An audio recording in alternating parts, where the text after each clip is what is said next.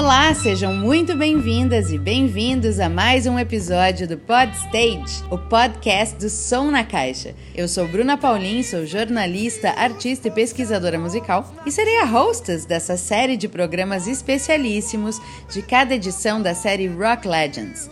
O Podstage é o momento de dividirmos os bastidores da produção de cada uma das caixas, seja contando um pouco da construção do projeto, conversando com os profissionais da equipe, ou ouvindo causos sobre a banda ou artista da edição. A ideia é apresentar quem está no backstage, ajudando o show a continuar. Esse é um conteúdo exclusivo para os assinantes do clube, para nos aproximarmos ainda mais de quem faz o projeto acontecer, você sócia e sócio. E chegamos à caixa do Led Zeppelin. Você já recebeu essa lindeza na sua casa e conferiu os diversos presentes que foram enviados com o livro.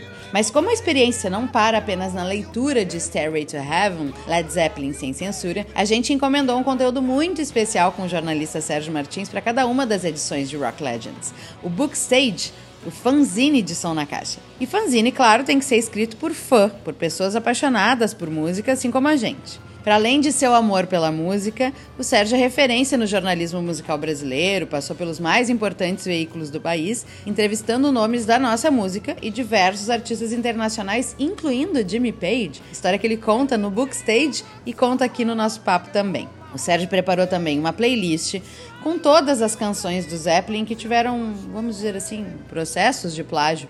E são algumas.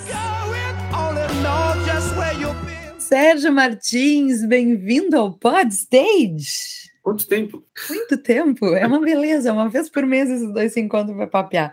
E é papo bom, gente. Que maravilha. Sérgio, hoje vamos falar de Led Zeppelin. Primeiro, eu queria que tu contasse um pouquinho da tua relação emocional com a banda. Assim, tem conexão? Tu é fã? Tu curte? Qual é o teu integrante favorito? Qual é o teu disco preferido de Zepp? O Led Zeppelin tem uma, tem uma importância muito grande na minha vida, apesar de que uh, inicialmente vieram Kiss com Dressed to Kill e o Alive 2, o Black Sabbath, volume 4, e depois veio o Led Zeppelin pelo disco mais óbvio, né, que é o volume 4. E é uma, é uma banda fabulosa, né, uma banda que, assim, sempre admirei, desde o virtuosismo dos seus integrantes até as escolhas estéticas que eles fizeram. É uma banda que eu tenho todos os discos, em várias versões, inclusive. Eu tava ah, então umas versões bem fã colecionador. Bem, bem fã colecionador. E o meu predileto é o Physical Graffiti. Aliás, quando eu entrevistei o Jimmy Page em 1998,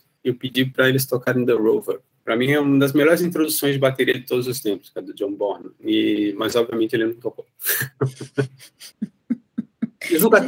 Ele tocou e dedicou para mim. É. Não, o, o Led Zeppelin tem uma história muito engraçada, porque assim, quando o Jimmy Page e o Robert Plant vieram ao Brasil, em 1996, eu tinha um cunhado, ele era casado com a irmã da minha ex-esposa, e, e, ele era muito fã do Led Zeppelin, muito, muito, muito fã. E aí eu peguei uma foto do Jimmy Page e do Robert Plant e pedi para os dois é, autografarem e colocarem o nome dele. E assim, o nome do meu cunhado não era Arthur, Jorge, Pedro, era Padovani. Então imagina você chegar para o Jim e fazer assim, P-A-D-O-V.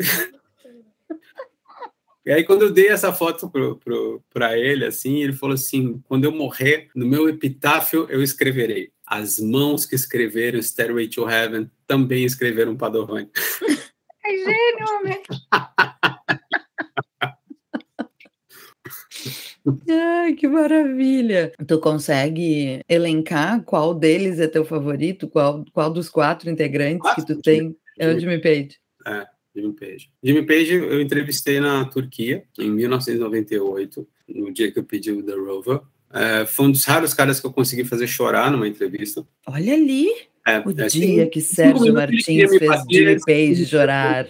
Porque foi, foi muito louco. É, eu até, eu até tô pensando em Estou escrevendo um livro sobre bastidores e entrevistas e essa é uma das histórias mais legais. A gente foi, fomos eu, o fotógrafo Jorge Rosenberg, dois repórteres da, da revista da, da 89, nós fomos entrevistados Jimmy Page e Robert Plant. A 89 entrevistou o Jimmy Page e o Robert Plant e eu entrevistei só o Jimmy Page. E eles estavam em péssimo humor, porque no dia anterior eles tinham feito um show que a gente estava e deu tudo errado. A banda não estava não tava bem certa, eles queriam que fotografassem só as três primeiras músicas, uh, a segurança deixou as pessoas fotografarem o show inteiro, houve um princípio de invasão de palco. Então, o humor do Jimmy Page estava péssimo naquele dia. E aí, eu tava aquela, sabe quando você está conversando com o cara e a conversa não rende? E eu cheguei para ele e falei, bom, então posso fazer perguntas para além da Jimmy Page? Aí ele falou, ah, vai. E aí primeiro eu perguntei sobre o, o Little Games, que é o último disco dos Yardbirds, que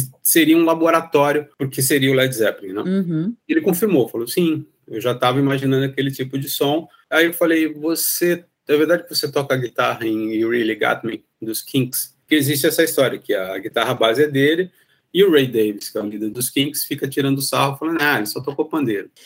Aí ele olhou para mim e falou, eu me recuso a responder essa sua pergunta. Falei, ok, um a um.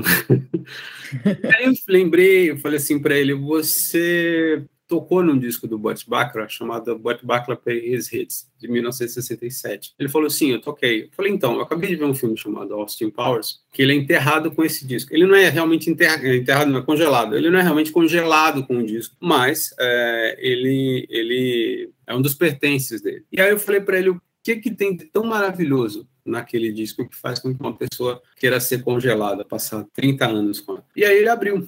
É, ele começou a se emocionar ele falou, olha, eu era um moleque quando, quando eu comecei a trabalhar como session man, e ele fala, no estúdio de gravação você tem pessoas dos mais diferentes temperamentos. O pessoal de cordas é o pessoal que, que é mais chatinho, mais snob, que gosta de falar sobre jardinagem, é, e as, normalmente são as pessoas que, que, que, castigam a gente. As pessoas do, do, do dos sopros né, gostam de rhythm and blues, são os que bebem melhor e, e é os que conversam mais com essa garotada nova, né, da bateria do baixo. E ele falou, e aí de repente chegava o Burt Bacharach, sentava no piano e falava assim, gentlemen, that's what I want for my song. E mostrava. E ele falou assim, e a beleza da música daquela pessoa tomava conta do estúdio e todo mundo ficava emocionado. Então você via aquelas pessoas de origens diferentes, de gostos diferentes, temperamentos diferentes, unidas no amor à música. E aí ele começou a se emocionar. Então foi muito legal. E a partir desse momento, a entrevista tomou um outro rumo. A partir desse momento, eu me senti livre para perguntar várias coisas, inclusive sobre o livro que está sendo lançado pela Belas Letras.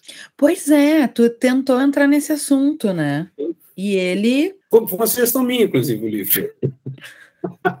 Modéstia à parte, quem sugeriu o lançamento desse livro foi eu. Porque esse livro tinha saído em 92, isso é 98. Então, na verdade, eram dois livros. Uh, duas biografias muito pesadas a, a, respeito do Led Zeppelin. Uma chamada Hammer of the Gods, que acho que saiu em 84, 85, não recordo a data com exatidão, que é do Stephen Davis, que é um belíssimo jornalista. Fez um livro é, histórico para quem gosta de reggae, chamado Reggae Bloodlines, fez a biografia do Aerosmith. E nesse livro, o Richard Cole, que era o tour manager do Led Zeppelin, fornecia as piores histórias. Depois, uh, o Cole escreveu o próprio livro dele, que é o Stairway to Heaven. E o Page, ele, ele na verdade, assim, ele, o que ele falou naquela entrevista foi o seguinte: uh, ele falou, olha, eu prefiro que publique uma biografia depois que eu morrer.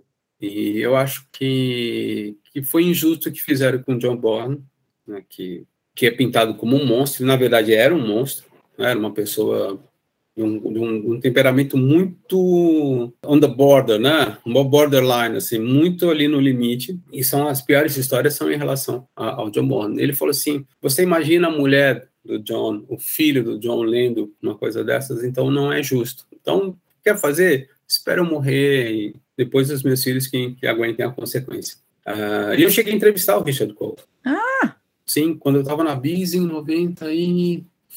Meu Deus, acho que 96 96 ou 97. A gente deu uma capa para o Led Zeppelin porque a discografia toda do, do, do, Zeppelin foi relançada pela Warner numa caixa e eu achei o Richard Cole e a gente conversou. Né? E Daí, como é que foi esse papo? Eu já tinha lido Stairway to Heaven. E, e como é que foi esse papo? Foi ótimo. Ele, ele era uma pessoa amabilíssima, né? Ele era uma pessoa amabilíssima. E aí eu até comentei com ele, falei assim, cara, não tem nenhum arrependimento, nenhuma vergonha, não tem nenhum constrangimento pelo, pelo que vocês fizeram. E aí ele falou, olha, o que a gente fez estava longe de ser considerado certo, estava longe de ser considerado, uh, digamos assim, moralmente permitível. Mas você tem que entender uma coisa: nós éramos caras de 20, 21 anos, alguns deles não tinham saído da Inglaterra, outros nem sequer tinham saído da cidade deles, que ficava no interior da Inglaterra. De repente, são jogados ali num universo com fama, mulher, droga. Ele falou, não tem como não, não tem como não enlouquecer, não tem como não pirar ali. O que a gente fez foi certo? Não, não foi certo, mas, mas também não, não, não tinha como ser diferente. É, eu acho que tem essa coisa dos tempos muito diferentes, né? É, é, de hum. que coisas que hoje não são nem um pouco aceitáveis. Uh, que, que, já não eram naquela época, mas hoje, assim, não, não há condição alguma de acontecer de maneira ok, né? E... Só lendo o livro para entender, mas. É. é. Eu acho que, assim, uh, tem um livro que é muito legal também sobre o Led Zeppelin, escrito pelo Mick Wall. Escreveu biografias do Black Sabbath, escreveu várias outras biografias. E ele comenta um, um, uma passagem uma entrevista que ele fez com a Pamela De Barres, que, que foi uma notória grupo, que foi namorada do Jimmy Page, inclusive. O livro da Pamela é maravilhoso, eu adoro. Ah, o Amigo da Band, eu entrevistei ela, ela é um doce, né? Ah, tu entrevistou ela. O livro saiu no Brasil, né? Sim, eu li em português. E, e ela comenta que o Led Zeppelin representou o fim da inocência para aquela geração. Até então, você tinha essa relação das bandas com os grupos e, e, e era tudo bem, é, né? Existia um código mesmo, assim, você tá I'm with band, né? com a banda, mas depois eu tô com outra banda. E ela falava que o, o Zeppelin ele trouxe uma maldade junto, né? Tinha uma aura de perversidade no Led Zeppelin que vinha desde os seguranças que muitos eram assassinos condenados, assassinos, bandidos condenados, até o Peter Grant, que era um cara virulento, e, o, e, o, e os próprios integrantes do Led Zeppelin começaram a exibir um lado, é, não pode falar, pra, não vou usar um termo politicamente incorreto, mas é, exibir um lado sombrio, até mesmo por causa da, da, da relação deles com a heroína, que não existia antigamente nas outras bandas. O Led Zeppelin trouxe uma maldade. E, isso, e você vai ver que isso culmina com várias, várias tragédias que vão afetando a banda ao longo dos, de 75 para cá, pra, até Sim. 1980, até a morte do John Bonham. Isso é uma loucura também, né? Eu gosto, esse livro da. Eu, eu, eu lembro dela, não, não sei se exatamente era essa esse comentário, mas entender isso lendo o livro, assim, né? De que muita coisa mudou, mudou no sistema de produção, mudou no mercado, mudou Sim. o valor das coisas, mudou o impacto o tamanho de um show, um staff, uh, ter um, né, ter um avião não, mas assim, locar um avião, fretar um avião para a banda, que era uma coisa que, gente, não, não era, não era, não era assim, no mas. Não, o Led Zeppelin, a, a, renda mensal, a renda, os ganhos anuais do Led Zeppelin é, chegavam a ser equiparados com, com uma nação do terceiro mundo. Né? É, o que uma nação do terceiro mundo faturava no ano, o Led Zeppelin faturava também. Não, Aliás, a história da mala, né? O cara perde lá não sei quantos mil dólares, ah, tudo bem. Aquela história, né? Muito tá. contada. E eu, achar, eu achei muito legal que a Pamela traz muito no, no relato dela uma, uma coisa de bastidor que não é a baixaria. Em nenhum momento ela conta uma putaria, qualquer não é não é essa batida, mas ela traz uma coisa muito da intimidade. Eu acho muito engraçado que ela diz assim, eles eram muito cheirosos. eles passavam produto no cabelo. Sim, eles, sim. Né? Então assim, é uma coisa muito de uma intimidade, ou tu tu enxergar através do relato dela o Jimmy virando um colecionador, virando não, mas assim, dando ferramenta para o seu lado colecionador é. e buscando e pesquisando e ai, descobrir gravuras do Escher e não sei o que mais. Isso é muito interessante porque mostrar um outro lado desse personagem que não é o lado que essas outras publicações trazem, pelo contrário, é. tipo, o Richard Cole nunca vai falar, ai, nós passávamos horas garimpando nos brechós e nas lojas de antiguidades em São Francisco, óbvio que não, mas assim, ele vai falar da garrafa de 1,20m que o Bonzo bebeu de champanhe, Sim. Sim. mas eu, eu acho muito legal esse esse outro ponto de vista que ela traz, eu acho que é uma leitura bem legal complementar, porque é uma outra construção da história, assim, né? É. Muito mais levinha, inclusive, menos, menos é, realista. O, o, o, e tinha aquela coisa do Plant, né? Acho que o apelido do Plant era Percy, né? Aham, uh -huh, Percy. No, no, personagem. É, mas eles, eles, eles eram É, eu não sei, eu acho que existe, como, como eu falei, eu acho que existe esse lado é, cultural do Led Zeppelin, que, era, que, é, que, é, fantástico, mas existe essa, essa, coisa, essa coisa malvada que eles trouxeram. O lado cultural me interessa muito mais, é lógico. Mas esse, esse lado malvado, ele realmente não, não era só no caso com as garotas, para a gente parar para pensar. Ontem não. eu entrevistei o Marcelo Viegas, né, para ele contar um pouquinho do processo de edição do livro. E ele trouxe esse assunto, né, nossa, no velório do filho do Robert Plant, hum. só estava o Richard Cole, que foi quem levou o Sim. Plant de volta para Inglaterra, e o Bonzo. É. O Jimmy e o John não estavam lá. Cara, o cara perdeu o filho. Sim, sim. É, é, é, é.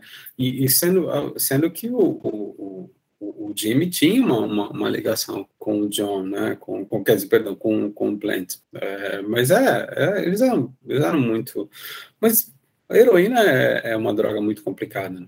Droga. Você sabe que tem uma história fabulosa que me contou, foi um técnico de som do, do Sun Studios, em Memphis. Aliás, faz 10 anos que eu o conheci. O Jimmy Page e o Robert Plant quase compraram o Sun Studios. Olha! Eles chegaram lá na década de 70. O Plant contou isso para ele. Quando o Plant foi gravar com o Alison Krauss, ele foi no, no Sun. E, e um dos projetos da, da, da, da era comprar o, o, o, estúdio e comprar a Sun Records. E o John Paul Jones e o John Bonham foram contra. Gente do céu, que loucura. Hum. Sérgio, ah. essa tua seleção desse, de, de, desse zine, da playlist, queria, queria que a gente fosse para. Vamos lá para esse assunto. eu adorei, eu estava ouvindo agora antes da gente começar o papo aqui hum. e achando impressionante a cara de pau desse homem, gente. Bom, é, dizia, dizia Stravinsky que os esforçados copiam e os gênios roubam. Né? E nesse caso, o Jimmy Page roubou bem. Assim. Roubou bem, roubou bem. Mas não teve nem vergonha. Porque assim, o Bowie dizia isso, né? Tipo, Sim. rouba as ideias, só que ele roubava e transformava numa coisa Bowie. Uhum. Sim. O Jimmy Page não teve nem vergonha de passar assim não. um vernizinho por cima. É aquela coisa de se colar, colou, né? Tipo, ah, ninguém vai saber e tal. E, e, e eles foram, e eles foram, você, você vê que eles foram é, absolvidos, né? O, tem uma música do Spirit, acho que é Taurus, se eu não me engano, Uhum. Que era muito parecido com Stairway to Heaven. Né? Sim. E aí, o, o, e aí o, o, o espólio do Randy California, que era o guitarrista do, do Spirit, processou o Jimmy Page, é, e, mas perdeu. Quer dizer, eu acho que deve ter rolado um cala-boca ali, né? Sim, mas, talvez. Né? Mas diferente mas, de outras que as pessoas foram creditadas como coautoras da canção, ganham royalties, enfim. Sim, né? Sim. Ah, Willie Dixon, né, que é o caso mais, mais famoso, que é o You Need Love, que, o, que, que virou Whole Lotta Love, né? É. Apesar de que também o blues, né, o, o, tinha uma frase antológica do senhor, que é, um, que é um grande compositor de samba, que falava samba é que nem passarinho, é que nem de quem viu primeiro. O blues também é assim, né? Tanto que deve ter uns 500 blues na Woke Up This Morning, né? Woke Up This Morning, do Muddy Water, deve ter uns 500 por aí. Né? Mas o... É, mas é diferente quando tu vai para um outro patamar, que é uma banda como Zeppelin, que, né, ganha muito dinheiro e vende e chega nas pessoas de um outro jeito, né? Uma Sim. coisa é um bluseiro repetir o blues de um outro bluseiro. Sim, sim. Não, o, o que mais uh, me entristece nesse caso é que, assim, os ingleses sempre tiveram uma relação uh, muito, muito reverente em relação ao blues. Uh, uma vez eu conversei com o Steve Hackett, que foi guitarrista do Genesis, e, e eu falei com ele, falei assim, não, porque como é que é essa relação do, do, do, inglês com blues? Ele falava assim, porque o blues significava uma liberdade que nós jovens não tínhamos, né? Todos nós estudamos naquelas escolas rigorosíssimas, com aquela educação rígida e tal, e o blues para a gente representava a liberdade. E ele me contou uma história, As Lágrimas, que ele conversou com a viúva do Skip James, um grande bluesman, que foi gravado pelo Cream, I'm So Glad, e que o dinheiro que rendeu com essa gravação foi o suficiente para dar uma vida, um final de vida confortável para o Skip James. Inclusive, ele teve câncer, e pagou todo o tratamento e pagou o funeral. Assim. Então, a família ficou muito bem, uh, ficou muito bem, assim, não ficou bem de vida, mas teve um padrão de vida uh, tranquilo, graças a uma canção que o, que o regravou. E o próprio Eric Clapton, se eu não me engano, acho que ele pagou pela sepultura do Rolling Wolf. O Led Zeppelin não teve essa preocupação. Não, é isso que é assim. Tinha mão mesmo, assim. Não tem, não tem piedade, nem amor, nem consideração por ninguém. É. Me processa, é o verdadeiro assim, me processa. É, não. Tá achando ruim, me processa. Qual é, pra ti? cara, os caras não, não, não sabiam nem, nem. Acho que eles não sabiam nem, nem, nem como ficava advogado, né? É que é uma coisa que as pessoas vão se descolando da realidade em certos aspectos, né? Aquela história de que os Beatles não carregavam dinheiro com eles nunca. Não. Tem uma história maravilhosa que o George Harrison carregava dentro de uma sandalinha, uma sapatilhinha, alpargatinha indiana que ele usava, 20 libras. E que um dia o mal não chega a tempo, eles estão em carros diferentes, eles param para comer é. e o mal não chega, quebra o carro, sei lá eu, e ele tem dinheiro para pagar a refeição. Porque ele tinha 20 pila no, no sapato escondido. E é, é uma loucura esse descolamento da realidade, né? A gente estava conversando sobre isso. Essa semana rolou a live com, com o Germano e o Gilvan falando sobre o, as letras e tal. É, é, não ter ideia do, do, quanto custam as coisas no supermercado, é não ter noção do que, que acarreta fazer certas coisas. É, não, né, eles tinham uma conta na Harrods. A Perry, a Perry ligava para a Harry, tinha um caderno na Harry. não, mas não tem. Os caras. É, mas eu acho que não, não, não muda nos dias de hoje. Né? Você vê. Temos os novos rockstars, né? Que são os jogadores de futebol. O cara não sabe nem fazer check-in em aeroporto. O cara não sabe. Teve, um, teve uma vez, teve um, um, amigo meu que queria entrevistar um jogador muito famoso do Palmeiras na década de 90. Eu vou preservar o, o nome do sujeito. E aí ele conversou com o secretário desse jogador.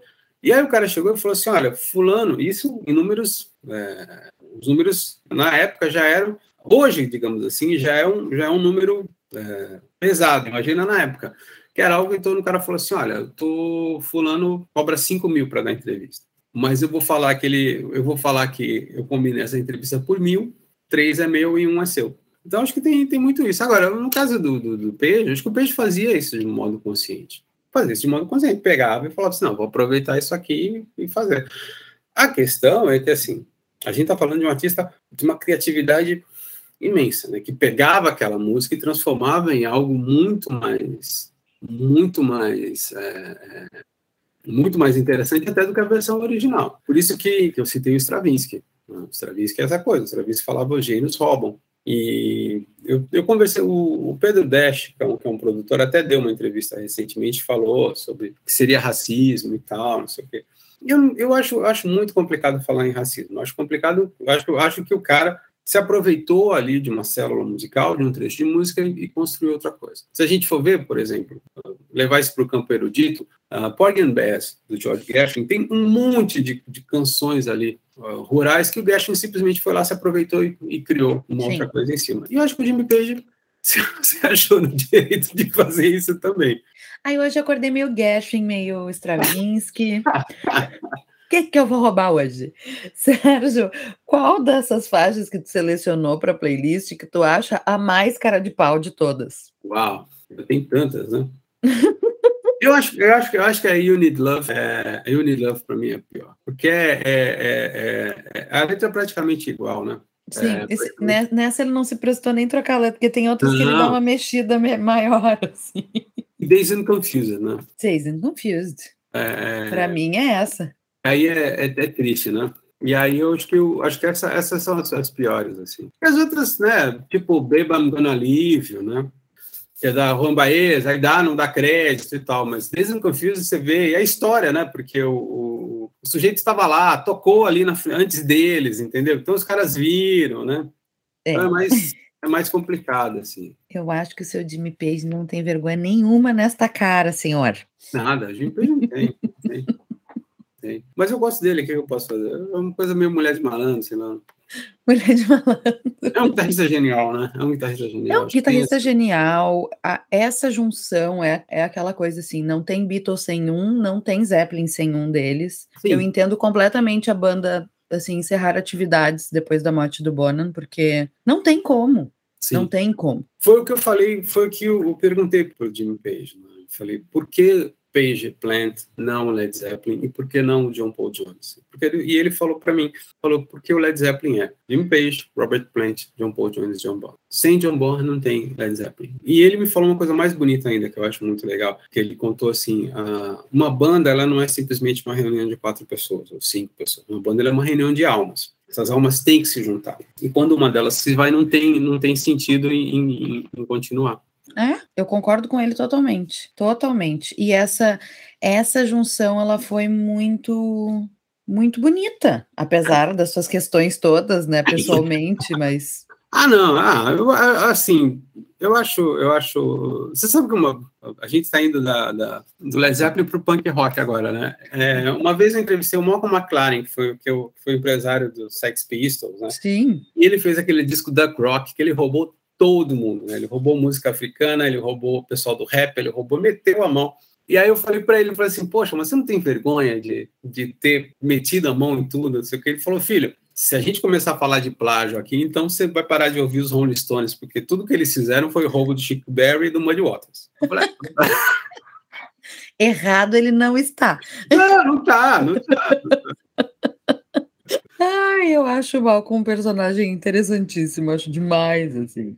É. E vem cá, essa história do ocultismo, Hum. Eu fiquei muito surpresa que o Cole, no livro, diz assim: cara, se ele fazia ou não fazia, era uma coisa que a gente não ficava sabendo. O que eu acho muito esquisito, pensando que as caixas de gordura estavam todas abertas e expostas, né? Tipo assim, na hora de trepar, todo mundo sabia. Na hora de. Peraí, só um pouquinho que eu vou me chavear aqui para fazer meu ritualzinho, acho estranho. Sim, sim. Mas fiquei surpresa, porque achei que uma das coisas que ele ia falar bastante é sobre isso, pelo menos menos assim, tipo, ah, ele não falava, mas a gente via que ele, né, sei lá, sumia, que tinha um monte de vela no quarto, sei lá, eu, entendeu? Eu acho, eu acho que também tem uma coisa, né? É, ali no final dos anos 60, começo dos anos 70, essa, essa fixação pelo oculto, e até de uma certa forma pelo satanismo, era considerado algo exótico. Sim. Era, era considerado algo uh, interessante. Uh, você vê o, o, a própria relação dos Rolling Stones. Ainda que Sympathy for the Devil tenha sido inspirada num, num romance, que é o The Master, O Mestre e a Margarida. Não tem nada a ver com o satanismo, mas fala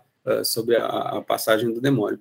Então, acho que, para mim, na minha opinião, essa, essa, essa fixação do, do, do GMP pelo oculto na visão do Richard Cole, podia ser muito mais uma excentricidade do que algo que você falava assim, meu, isso aí vai dar merda.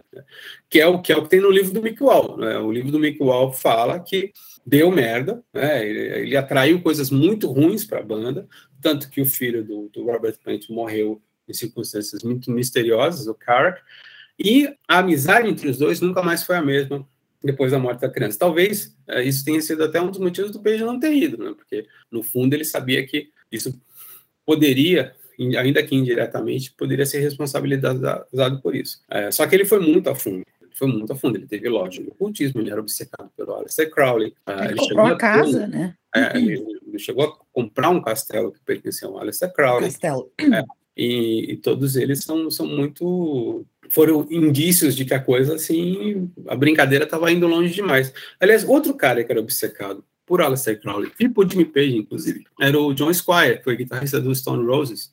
É, só, que, só que a fixação dele pelo ocultismo se limitou a ler um pouquinho de Aleister Crowley e muito de Paulo Coelho, vai ver por isso não deu certo. Aliás, o, o putz, o Gustavo vai nos matar, né? Mas saiu a autobiografia do Dave Grohl, né? E ele fala que ele fez um, um, um ritual é, meso-satânico, meso-místico, ele chamou o espírito do John Bonham para ele fazer sucesso, né? Pra... Ai, gente, eu adoro chamar o John Bonham para fazer sucesso, chama para beber. Tem, é, no, é no livro do Cole que ele. Que ele é, é no livro do Cole que ele, que ele fala do, do, de uma briga entre o, o John Bonham e o Bill Ward. Acho que não, né? Se é, ainda não cheguei lá, devo estar não, na metade do livro, mais ou menos. Tem um, tem um, tem um, um tem, tem, não, o, no livro do Cole ele fala da briga entre o, o, o John Bonham e o Alvin Lee, que ele ficava jogando laranja no Alvin Lee, né? Mas o Bill Ward, ele, ele foi ver um show do Led Zeppelin, e olha que os caras eram amigos, acho que eles eram quase na mesma localidade, e o Bonham passou o tempo todo provocando o Bill Ward, até que alguém do Black Sabbath falou, olha, se você continuar, a gente vai, vai te encher de porrada. E é muito corajoso para falar isso com o John Bonham, que era o valentão do bairro, né? Sim. Né? E, mas é, é, é o, o, livro do Cole, assim, eu, eu, li o Hammer of the Gods, e o Hammer of the Gods, embora tenha passagens muito, muito picantes e muito pesadas, é, ainda existe um balanço entre música e, e escândalos, né? Já o Heaven é Não, gente, é, é, baixaria em cima de baixaria. Não tem, não tem um minuto de paz. Não, não tem um minuto de paz. E é louco, né? Porque se a gente for pensar, são caras assim, menos o John Paul Jones, acho que o John Paul Jones dessa turma era o, era o mais cegado, mas são caras que de moral uh, muito complicada, mas que produziam uma música belíssima, né? Então, esse é um daqueles casos que você tem que realmente separar o ser humano do, do da obra, do artista. Com certeza. Da obra, né? É, é porque, puto, o Led Zeppelin era barra pesada, né?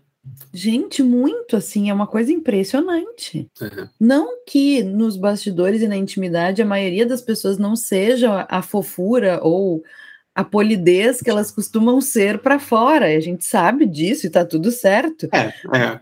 Mas, assim, nesse caso era uma coisa realmente, olha. Agora, aquela, aquela. A minha parte predileta, obviamente não vou contar aqui, mas envolve talco, né? E uma viagem para a Índia que deu muito errado, né?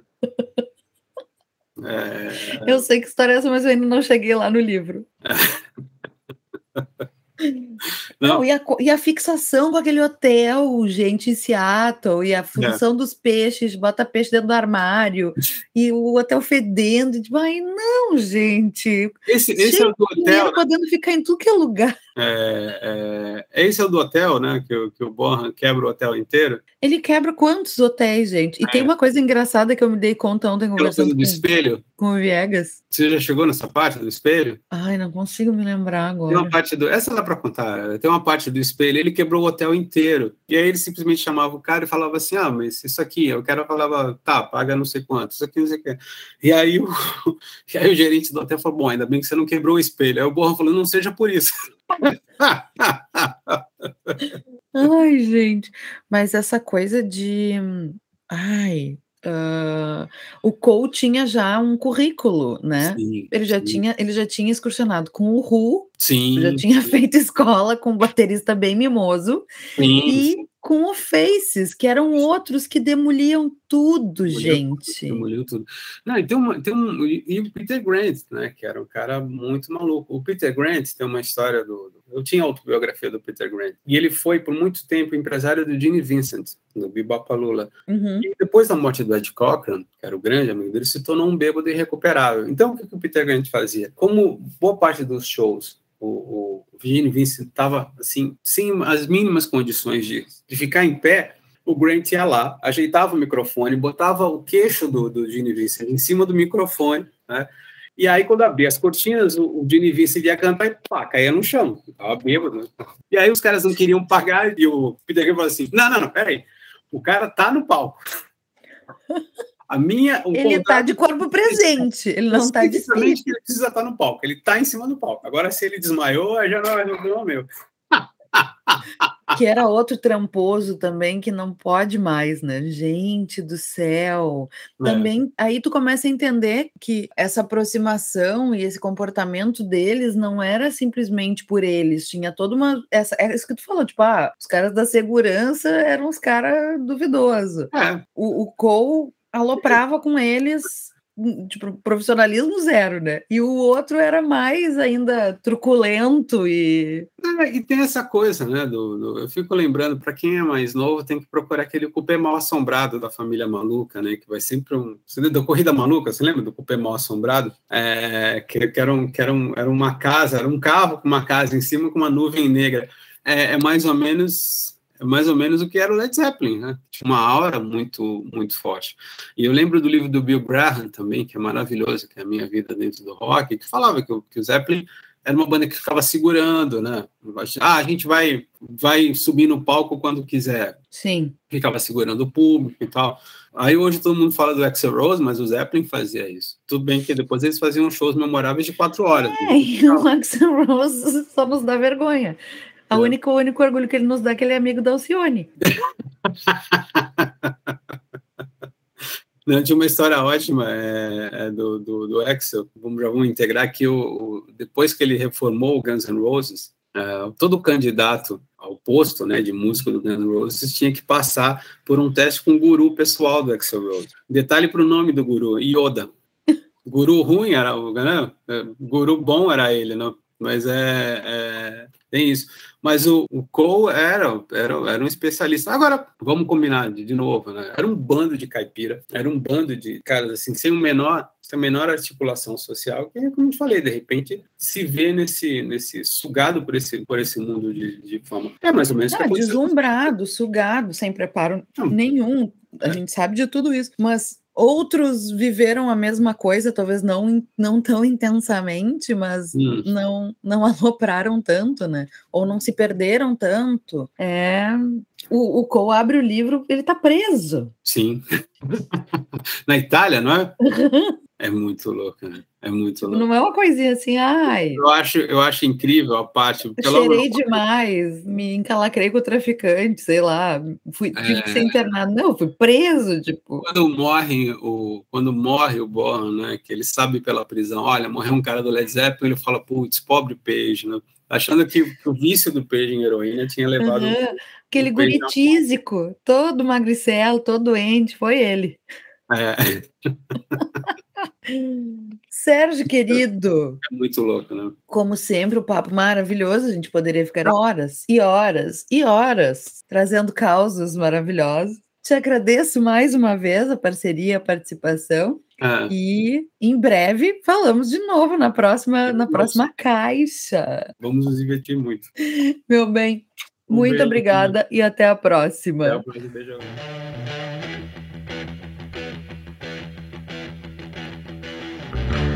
E esse foi o sexto episódio do Pod Stage, o podcast do Som na Caixa. Eu sou Bruna Paulin e a gente agradece a audiência. Até a próxima!